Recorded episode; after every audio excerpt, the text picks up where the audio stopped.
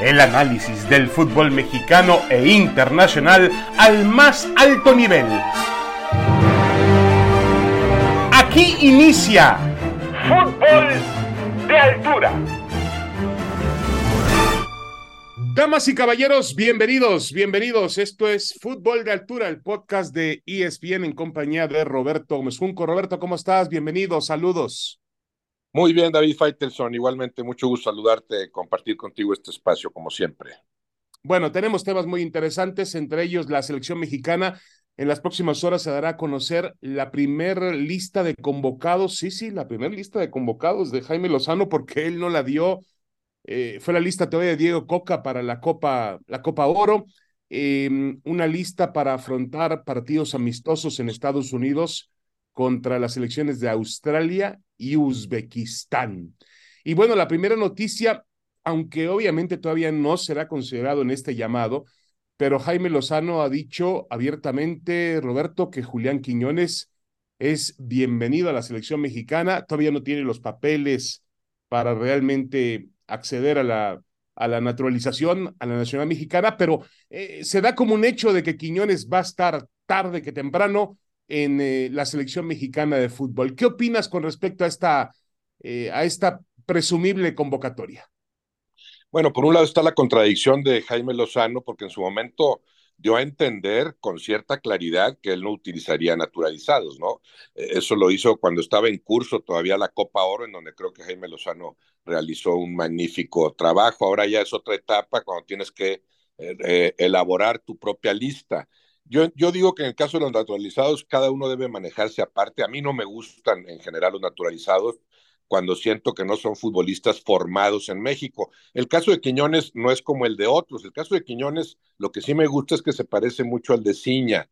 E, es un futbolista profesionalmente formado en México, o sea, sí realizó su carrera profesional en México, eh, mayoritariamente o totalmente, no sé si debutó en México en primera división, ¿verdad? Pero llegó 17, 18 años, como en su momento Ciña, que llegó a Saltillo, según creo también Quiñones llega a un equipo de, la segunda división o división o división de ascenso antes de que existiera la, la de expansión y después ha tenido brillantes temporadas. Su nivel es, es incuestionable, o sea, claro que es un jugador, un futbolista nivel selección. A mí no me gusta esto que diga, nada más convoca al que haga una diferencia tremenda. No, tienes, puedes convocar a cualquiera que creas que le va a aportar a la selección. Y claro que Quiñones, pero no tiene garantizado un lugar en el equipo y su equipo no tiene garantizado un lugar en el Mundial, ¿no? Cosa muy distinta del caso de México, en donde la competencia sería menor para Quiñones y en donde ya tienes un boleto asegurado. Yo lo que creo es que eso tiene que regularse a nivel federación, más allá de lo que permita, deje de permitir la FIFA,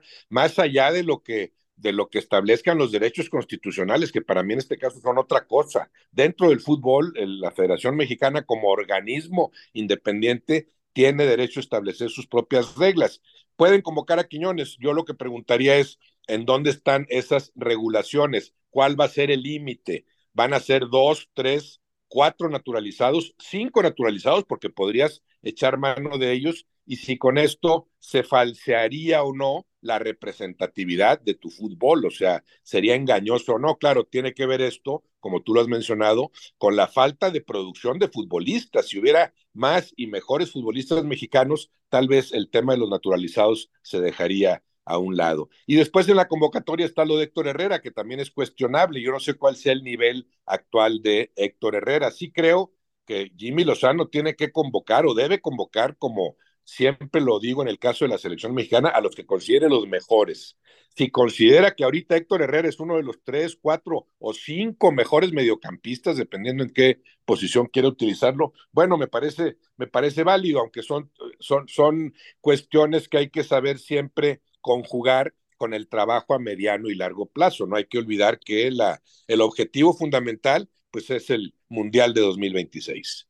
Sí, a mí, lo, a mí lo que me preocupa y tiene que ver con ambos temas, tanto con Quiñones como con eh, Héctor Herrera, es que, eh, es que Jaime Lozano, y tú lo dejabas ver, eh, Roberto, primero en el tema de Quiñones retrocedió notablemente, es decir, en la Copa Oro como que le envió un mensaje a sus futbolistas y les dijo, señores, yo no, no contemplo naturalizados, sobre todo porque habíamos venido de una época donde parecía que Diego Coca le iba a abrir la puerta no a uno, sino a varios jugadores naturalizados. Es más, ya había tenido una conversación con el propio eh, Julián Quiñones. Eh, pero bueno, eso dijo y después regresó con otro discurso afirmando que no había mexicanos ni de primera ni de segunda, que yo estoy de acuerdo contigo, Roberto, también ya pensándolo bien, el, el los futbolistas o la selección no representa al país, representa al fútbol de cada país. Así es. No tiene, que ver nada con la constitución, no tiene que ver nada con la bandera, por más de que la FIFA nos entone el himno y nos ponga la bandera mexicana, es una representatividad del fútbol del el país. Y si el fútbol del país decide que se juega únicamente con nacidos o formados en México, pues es una decisión particular del fútbol. Si el fútbol decide que se puede acceder a extranjeros, pues yo sí creo que es una muestra inequívoca de que no sobra talento actualmente. La materia prima tiene eh, realmente muchas deficiencias y eso hace y eso provoca que Jimmy Lozano tenga que voltear o que el entrenador tenga que voltear a buscar otro tipo de soluciones para la selección mexicana de fútbol. Lo que sí creo es que hay muchas contradicciones. Por ejemplo, el tema de, de Héctor Herrera. Héctor Herrera es un hombre cuya, cuyos mejores momentos parecen haber quedado atrás en el fútbol. Yo no sé si sería oportunidad para que Lozano probara con otros nombres, a lo mejor no en la misma posición, pero hablo de del Chino Huerta, el futbolista de Pumas, hablo de Jordi Cortizo, hablo de Marcel Ruiz, esa clase de jugadores, el Pocho Guzmán, probar con otros jugadores porque realmente eh, con lo que ha mostrado México hasta ahora no alcanza ni para los ocho primeros, como dijo o prometió o se ilusionó Ibar Cisniega, ni tampoco, o mucho menos, para las semifinales con las que sueña el presidente de la Comisión de Selecciones Nacionales, Duilio Davino. Yo sí creo que el problema principal de Jaime Lozano en cada convocatoria, Roberto, va a ser la carencia del futbolista mexicano y eso no está en sus manos resolverlo. Sí, no, no, no, ese es trabajo a mediano y largo plazo, ¿no? De las cosas que tienen que modificarse nuestro fútbol, formar mejores futbolistas, darles salida a las mejores ligas en el momento adecuado, darle continuidad a ese trabajo, abrir las plazas para jugadores mexicanos, por ahí tendrías que empezar, trabajar eh, los 18 equipos como trabajan 4 o 5, como actualmente trabaja el grupo Orlegui, el grupo Pachuca, por más eh, adversarios que, que sean, como tradicionalmente trabajaron las Chivas o los Pumas que han dejado de hacerlo en los últimos tiempos. 18 equipos con auténticas fuerzas básicas para captar el talento que, que, se puede, que, que puede surgir a lo, a, a lo, largo y ancho del país, por supuesto que le daría otra dimensión a nuestro fútbol. Eso es lo que hay que modificar a largo plazo. A corto plazo, ¿qué tienes que hacer? Trabajar lo mejor posible con lo que te entregan. A mí me gustaría de Jimmy Lozano, entre otras cosas, que su lista de seleccionados no llegara a 60, como llega en cada proceso. Cada proceso, desde que yo veo el fútbol mexicano, termina con 60 seleccionados, 60 convocados. ¿En dónde están los 60 jugadores de nivel de selección? No los hay, no llega a 30 tenemos en México 25 futbolistas de verdadero nivel de selección, entendiendo que es subjetivo, que para un técnico serán un, unos, para otros serán otros, pero no hay mucho más que eso. Entonces, ¿por qué no te enfocas en esos mejores futbolistas, como tú los consideres, a los mejores, esos 25, y sigues convocándolos, no, no manosear tanto, no, no abaratar la playera de la selección mexicana. Yo nunca he compartido eso de que tienes que llamar a alguien para probarlo, para ver cómo anda. No, no, no, a, a esos futbolistas tú los ves en sus clubes. Coincido particularmente contigo en el caso de Cortizo. Cortizo y Huerta son jugadores de nivel de selección, pero porque ya lo demostraron en sus equipos, claro. Después si los, convo los convocas y dices, les pesa o no la selección mexicana, se, se crecen con la selección mexicana o se arrugan, y cómo se comportan en la convivencia, etcétera. Los conozco más de cerca como personas y sé que tanto cuento con ellos dentro y fuera de la cancha. Eso, eso lo entiendo. Pero creo que se trabajaría mejor si se entendiera que, que la cantidad de futbolistas de nivel de selección en México son mucho menos. No llegan a 30. No tienes por qué alargar esa lista. Y además sí creo que debes enaltecer el, el hecho de ser seleccionado, o sea, dignificarlo, que no cualquiera juegue en la selección mexicana. Eh, yo creo que esa, ese manoseo de futbolistas marca también es otra, otro síntoma de la carencia de, de realmente una base sólida de, de futbolistas mexicanos, eh, porque si tú vas a otras épocas, realmente, bueno, mm, tampoco hay que ir mucho tiempo atrás, eh, Mejía Barón tenía su, su, su grupo de seleccionados, igual que La Puente, igual que Aguirre, igual que La Volpe, yo creo que a veces se divaga demasiado buscando a futbolistas para ver si pueden finalmente en una selección mexicana de fútbol terminar de ser el futbolista que no han terminado de ser en sus clubes. Y estoy de acuerdo contigo. La selección no está para desarrollar un futbolista, la selección está para eh, recoger los frutos que ha logrado ese futbolista con su respectivo club. Eh, Roberto, dos temas antes de, de ir a una pequeña pausa. El primero, Gerardo Espinosa, el entrenador de la selección sub-23, recientemente anunciado en este mega proyecto que lanzó la nueva administración del fútbol mexicano, pues resulta que unos días después el Puebla le hace una oferta y él la acepta y deja el tema de la selección sub-23. Un formador, un hombre que había tenido una muy buena trayectoria en, en equipos, en equipos menores, y que fue escogido exprofeso para ayudar justamente en una situación complicada donde todos tienen que sumar. Entiendo que es una problemática de los clubes, pero la selección también tiene que eh, ajustarse en esos detalles de, de, de, de, futbolistas jóvenes, de convocatorias, de visorías. Pues se va Gerardo Espinosa, increíble. Increíble, nada más, nada más en el, en el fútbol mexicano, ¿no?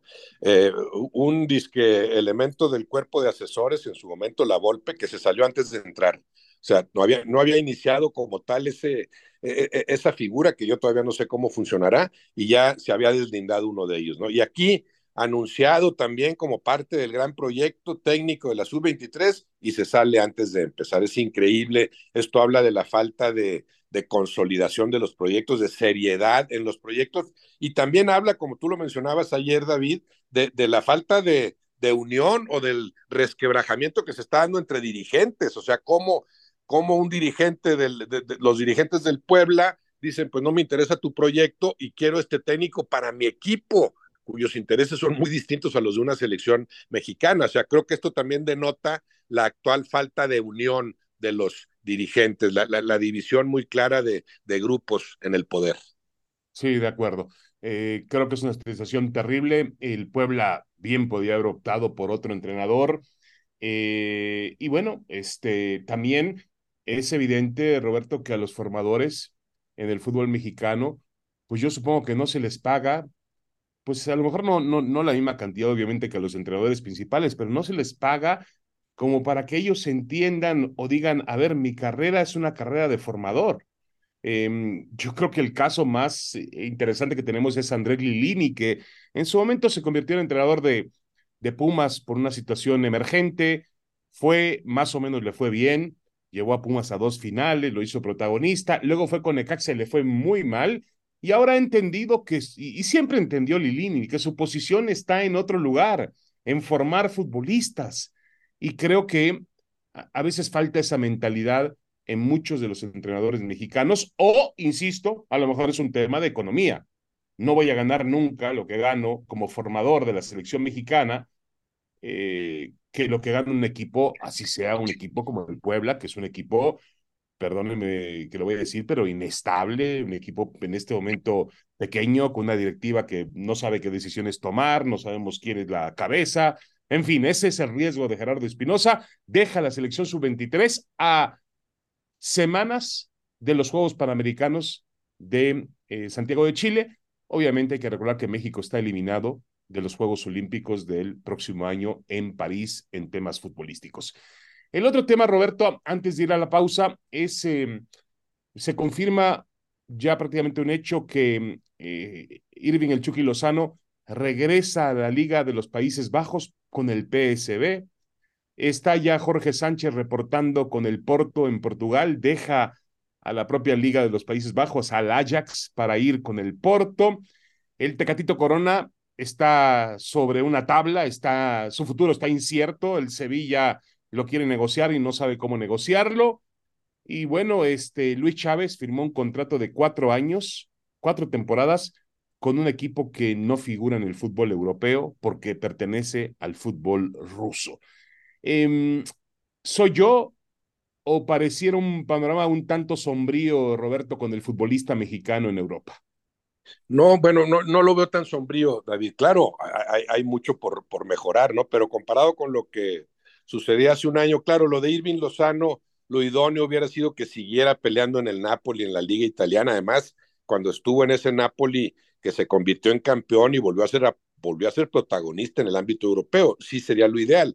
Pero no jugar en el Napoli o jugar con intermitencias a jugar en Holanda, bueno, tampoco, tampoco sería tan claro el descenso, ¿no? Lo importante es mantenerte en ritmo de juego. Lo de Luis Chávez no va al fútbol ideal para nada, pero es una experiencia distinta, es, es parte del, del progreso de un futbolista y seguramente le servirá mucho jugar en Rusia. Eh, las ligas holandesa, portuguesa no son las grandes ligas en, Europa, pero sí son un, un, pueden ser una plataforma para aspirar a ellas, para aspirar a las cinco grandes ligas. La reaparición de Raúl Jiménez, por ejemplo, me, me, pareció mucho mejor de lo que yo suponía. O sea, parece que Raúl Jiménez todavía puede darle algo a la selección mexicana, todavía tiene ese nivel que yo pensé que había perdido. En su actuación anterior demuestra que todavía es un jugador, claro, con condiciones eh, tremendas, capaz de pelear por un puesto en la, en la selección. Claro, lo que, lo que tienes que, volvemos a lo mismo, a largo plazo es fomentar la salida de más futbolistas, que en lugar de que hablemos de estos seis o siete casos, hablemos de 30 casos, y de estos 30 habrá cinco o seis, ahí sí, muy bien posicionados. Correcto. Bueno, es una forma diferente de verlos. Yo creo que al final del día hay un retroceso en el Chucky Lozano de la liga italiana a volver a una liga más formativa como la liga holandesa. Y bueno, no, también... eso indudable. Sí, sí, sí, eso de acuerdo. Y también creo que el asunto de Jorge Sánchez, pues la realidad tenía que haber seguido el camino de Edson Álvarez, ¿no? Que del Ajax ha logrado brincar a la Liga Premier de Inglaterra. Eh, bueno, para finalizar, con este primer bloque, Roberto, fíjate que aquí hay un, un Twitter que leo de nuestro compañero, colega periodista, el, el fantasma, tú lo conoces por supuesto, al querido Ignacio Suárez, y él pone, eh, saca un extracto del reglamento de competencia de la Liga MX, de la Liga BBVA y la Federación Mexicana de Fútbol, y dice textualmente, los integrantes de cuerpo técnico así como los miembros del staff administrativo u operativo de una selección nacional, cualquiera que sea la categoría, que dejen de prestar sus servicios a ese representativo nacional en cualquier momento del torneo, no podrán ser contratados por ningún club, sino hasta el siguiente torneo. Yo quiero ver cómo manejan esto Ibar Cisniega, Juan Carlos Rodríguez, con respecto a la presión y al poder, que significa ponerse frente al grupo de Ricardo Salinas Pliego y la decisión del Puebla, Roberto.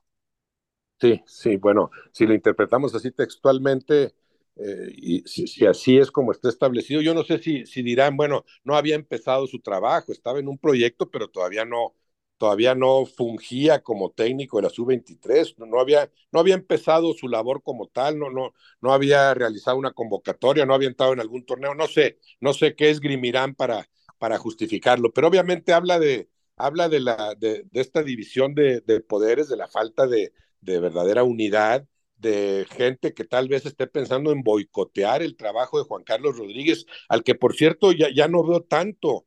Eh, fue una figura muy visible en el arranque, y, cuando, cuando empieza a tomar decisiones, bueno, aparentemente importantes, y después siento que se ha ido deslindando, ha ido bajando el perfil, va apareciendo cada vez más Ibar Cisniega, todos son proyectos, todos son muy bonitas ideas, pero nada que cristalice, ¿no? Entonces sí, sí inquieta y, eh, eh, eh, esto, ¿no? Y a ver qué sucede con el caso de Gerardo Espinosa. Son cosas que nada más vemos en nuestro fútbol. Como consuelo a mí me queda, David, lo que, lo que hemos visto en la Federación Española. O sea, yo pensé que era que, que, que, que México era, era de lo peor que podías encontrarte entre gente de pantalón largo. Bueno, no, lo de no. España, lo de España y su federación ha sido vergonzoso. Obviamente vergonzoso lo de Rubiales, pero para mí todavía más vergonzoso el apoyo que ha recibido de los jerarcas del fútbol español, lo que te indica, lo que te hace confirmar que lo de Urdial, lo de Rubiales no es para nada un caso aislado. Imagínate cuántos Rubiales hay en el fútbol español, cuántos Rubiales hay en el fútbol mexicano, cuántos sí. Rubiales hay en el, en el resto del mundo. Sí, pero de acuerdo contigo, lo de la Federación Española, la Real Federación Española ha sido realmente infame, terrible. Mire que en México se han hecho cosas pues realmente vergonzosas, malas, muy malas, pero esta me parece que supera todo lo que podíamos imaginar. Y además, en, en la asamblea del viernes, mientras él decía, no voy a dimitir, no voy a dimitir, como tú bien lo dices, Roberto, gente de pie, miembros de la federación aplaudiéndole. Increíble. Bueno, hacemos una pequeña pausa y regresamos. Tenemos más en este podcast de ESPN, Fútbol de Altura.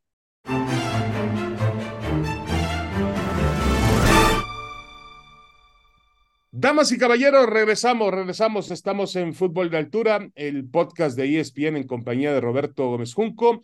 Y bueno, nos metemos de lleno a lo que es el fútbol mexicano, el fútbol local. Tenemos eh, de frente un partido muy interesante, siempre atractivo estén como estén los equipos. Cruz Azul viene de ganar, le ganó, en la, le, ganó un contendiente como el Monterrey y me parece que le ganó bien, a pesar de, de que podemos eh, objetar que los Rayados mostraron una versión muy, muy pobre. Y el América, el América no ha podido todavía carburar, no ha podido todavía encontrar un nivel importante. El técnico Jardiné, pues, eh, pide más tiempo, hay algunas lesiones, parece que ya en Cuapa en las últimas horas ya se incorporan al trabajo eh, Henry Martín, también Sebastián Cáceres, el cabecita Rodríguez, lo cual son buenas noticias de cara al partido del, del sábado. Vamos a ver si puede disponer de ellos. Pero, a ver, eh, Roberto, ¿realmente eh, ves a Jardiné por ahora muy lejos de regresar al nivel que el América necesita o el nivel que en su momento mostró sin lograr títulos con, con Fernando Ortiz, el Tan Ortiz. Sí, sí sigo viéndolo lejos. Eh, en, en, el trabajo ofensivo, por ejemplo, entiendo que tiene que ver con las ausencias importantes. Henry Martín, Jonathan Rodríguez.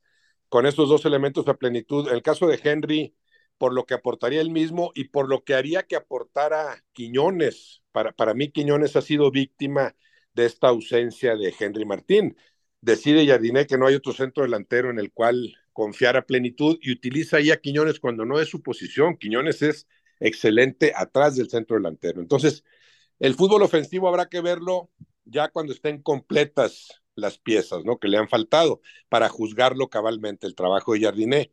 Pero el trabajo defensivo ha sido tan deficiente o más que el, de, que, el que sufrían con, con Fernando Ortiz, que siempre se batalló con eso. Era un, un equipo muy ofensivo, espectacular al frente, pero muy vulnerable en sector defensivo. Ese América de Ortiz a veces no se notaba tanto esa vulnerabilidad defensiva por lo bien que atacaba. Como este no está atacando tan bien todavía por las ausencias que yo mencionaba, hace también que el aparato defensivo se vea más vulnerable. Sí le falta, no sé cuánto, y, y no sé cuánto tiempo habría que darle. Ya, ya, ya es ya seis jornadas son como para decir, se tiene que ver el progreso en tu funcionamiento. Y se ha visto en, en, en pequeños lapsos, ¿no? En, en, hay algunos partidos en los que ha, ha, jugado buenos lapsos, pero no hay un partido completo del, del América. Sí, hasta ahora le ha faltado a Jardiné, mientras que el, el, que era su asesor está de líder en la competencia con el San Luis, ¿no? Increíblemente, Gustavo Leal con un magnífico trabajo. Sí, de acuerdo, el San Luis que amaneció como líder de la competencia a media semana después de lo que fue el, el, muy buen triunfo que logró en la cancha de, de Pachuca. Ahora, volviendo con el tema de, del América, sí, eh, el América es un equipo que no tiene calma, que no tiene muchos plazos, eso es verdad. Yo no quiero imaginar qué pasaría si eh, pierde el sábado contra Cruz Azul. Obviamente nadie está hablando de que, de que Jardiné per, perdería su continuidad, pero sí se metería en un terreno difícil porque, eh, insisto, en el americanismo hay mucha, siempre hay mucha desesperación por lograr objetivos. Ahora, hasta ahora él fue a la Copa a la um, League's Cup y no logró el objetivo. Para el América no ganar el título es un fracaso en cualquier torneo. Y bueno, podemos quizá objetar o justificar que llegó tarde, que la planeación, que los jugadores que se le fueron cayendo en el camino, incluyendo Henry Martín, que es fundamental, como tú lo apuntas ahora, Roberto, para reacomodar en la cancha a Julián Quiñones. El tema del defensa central, la saga del América sigue siendo muy vulnerable me parece que la directiva no trabajó, eh, de alguna manera infravaloró esa, esa carencia de, mm, que tenían para jugar la defensa central. Eh, y creo que al América le, le, está costando muchísimo trabajo poder adaptarse, sobre todo en temas defensivos. Hoy no veo al América y hoy veo a Jardiné en problemas, que además nos está demostrando por ahora que no es lo mismo dirigir un equipo pues de mediana estatura, hoy líder de la competencia como el San Luis, que por cierto, como dice Roberto, lo está haciendo mejor o muy bien desde que se fue Jardiné. No es lo mismo dirigir un equipo como ese al tener la presión de dirigir un equipo como el América. Pero vamos, vamos a esperarlo, vamos a darle el tiempo necesario. Y Cruz Azul, Cruz Azul viene de ganar el fin de semana. Yo no sé si es realmente para eh, realmente creer que Cruz Azul dejó atrás los momentos complicados. Roberto, eh, el equipo jugó sí jugó su mejor partido de los últimos meses, sí. Me parece que la versión del Monterrey, insisto, fue una de las más pobres que yo he visto también en los últimos tiempos. Un Monterrey perdido totalmente. El portero Andrada también colabora. Eh, pero bueno, ya para Cruz Azul tener una victoria en una cancha como esa, me parece que es un golpe moral para poder recuperarse en el torneo. Sí, bien, trabajada la victoria, creo que debió ser más holgada, eh, muy bien parado el Cruz Azul en la cancha, le faltó contundencia para, para hacer valer esa claridad con la que contraatacaba sobre todo, ¿no? Y, no, y no es casual esto de Joaquín Moreno, o sea, hay que recordar lo que hizo Joaquín Moreno en la etapa anterior, que ganó dos partidos y de todos modos decidieron removerlo, estaba de antemano señalado como técnico interino, a diferencia de lo que ahora sucede, que dicen, bueno, se va a quedar el resto del torneo, o así lo anunciaron por lo menos, ¿no? Ya sabemos que en Cruz Azul tampoco hay que confiar mucho en que se mantengan en ciertas posiciones o sean muy estables al tomar sus decisiones, pero Joaquín Moreno vuelve a demostrar que es un elemento que, que, que, le sabe, que sabe aprovechar el material con el que cuenta. Sí creo que ha mejorado este Cruz Azul, no solo por este partido, desde las dos jornadas anteriores, las jornadas que ha dirigido Joaquín Moreno, sí se ha visto esa mejoría, aunque hasta ahora haya, haya obtenido su, su primera victoria. Sí es un Cruz Azul con, con, el potencial suficiente como para competirle a cualquiera. No lo veo entre los grandes protagonistas, no lo veo entre los cuatro o cinco principales candidatos al título, pero obviamente tiene para mejorar y, para oponerle resistencia a cualquiera. En este caso al América, que hace, hace dos meses hubiéramos dicho, no, pues es amplio favorito el América, pues ya no lo es tanto en este momento, llegan, llegan con cierto equilibrio de fuerzas de acuerdo a lo que cada equipo ha manifestado. Sí, sí, yo creo que es un partido eh, realmente parejo, es un clásico. Qué bueno que Cruz Azul despertó a tiempo. Me parece que hay cosas importantes que resaltar. Ya lo decías tú, el trabajo de Moreno. El equipo parece más, eh, mucho más confiado en el campo de juego. Más allá de que se habla de que viene un, un centro delantero, no. Ahora se está confirmando en las últimas horas la llegada de Ángel Sepúlveda, el futbolista de Gallos Blancos de Querétaro eh, lo cual me parece que no es el nombre propio, pesado, que necesita un equipo como Cruz Azul, pero bueno, es lo que la directiva, esta directiva que se maneja de forma muy, muy rara, muy, muy rara, porque realmente parece que da un paso para contratar, después se atora algo, no sé si sea el dinero, no sé si tenga dinero la cooperativa para pagarlo, quién lo autoriza, quién lo escoge. Hay un, un desorden realmente al estilo Cruz Azul que no nos permite saber realmente qué es lo que pretende el equipo. Se hablaba de dinero, han mandado a Tabó a, Pumas, pero, pero mm, eh, Pumas no dio absolutamente nada a cambio, lo ha mandado a préstamo, parece que querían deshacerse de Tabó. Está bien, pero me parece que hay un, todavía hay un desorden muy importante en la confección de este equipo. Y como tú bien lo dices, Roberto, hoy lo más sensato que tiene este, este conjunto Cruz Azul es Joaquín Moreno un tipo serio que trabaja callado, sin muchos reflectores y que me parece que eh, se ha ganado esta oportunidad, como se la van a dar, de dirigir el resto del torneo.